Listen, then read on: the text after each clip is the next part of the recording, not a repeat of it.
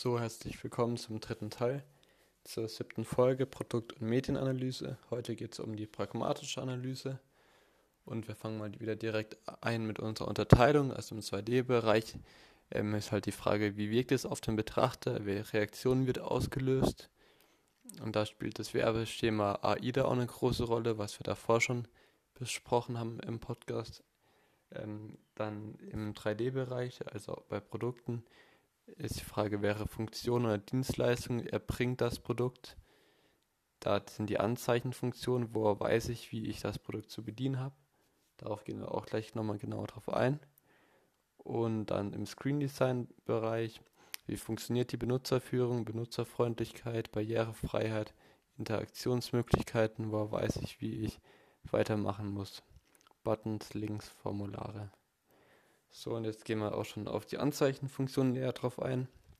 Die Anzeichenfunktionen beziehen sich direkt auf das vorhandene Produkt. Sie kommentieren praktische oder technische Funktionen. Die Anzeichenfunktionen können leicht anhand der Überprüfung praktischer und technischer Funktionen analysiert werden. Es kommt mit so einfachen Beispielen zur, für die Anzeichenfunktion.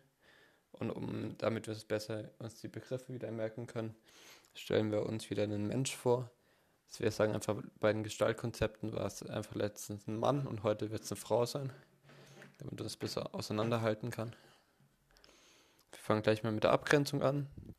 Funktionsbereiche können durch Fugen, Vertiefung, Erhöhen abgegrenzt und besser wahrgenommen werden.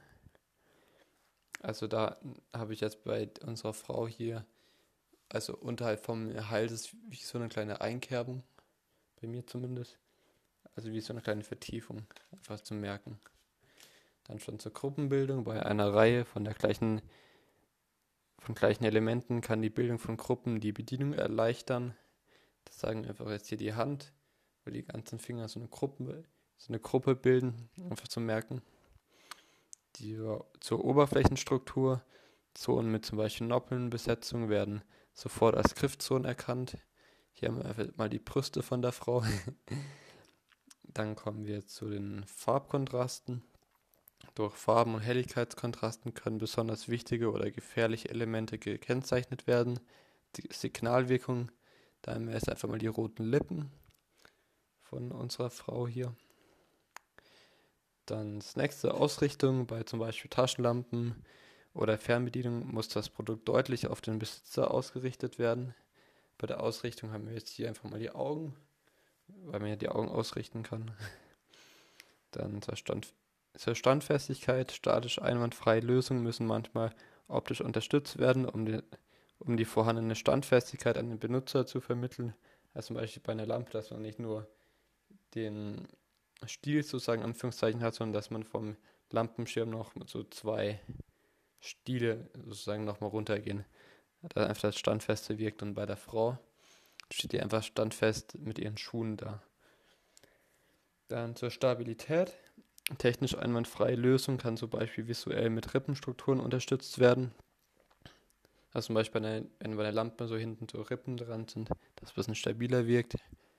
Ja, dann haben wir einfach die Beine, die steht stabil da, die Frau, standfest im Leben. dann zur Präzision kann durch Feingliedrigkeit, Oberflächenperfektion Perfektion Scharfkantigkeit, klare Linien und Kantenverläufe und hohe formale Ordnung dargestellt werden. Da haben wir einfach die Fingernägel von der Frau, also die halt ganz scharf sind mit klaren Linien. Oberflächenperfektion. Es kommen auch schon zur Veränderbarkeit, Beweglichkeit. Da gibt es drei Bewegungsarten.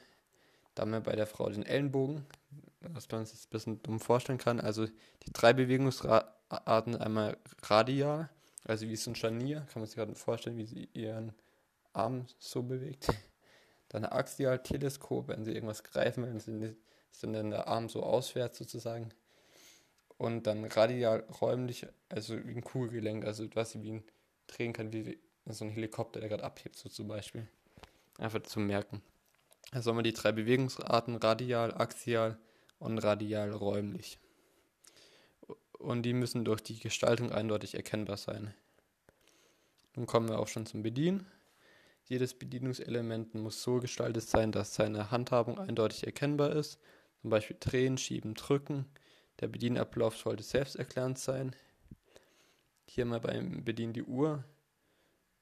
Einfach, dass es eigentlich selbsterklärend ist, für was man eine Uhr braucht. Man kann drehen und drücken, um die Zeit zu verstellen.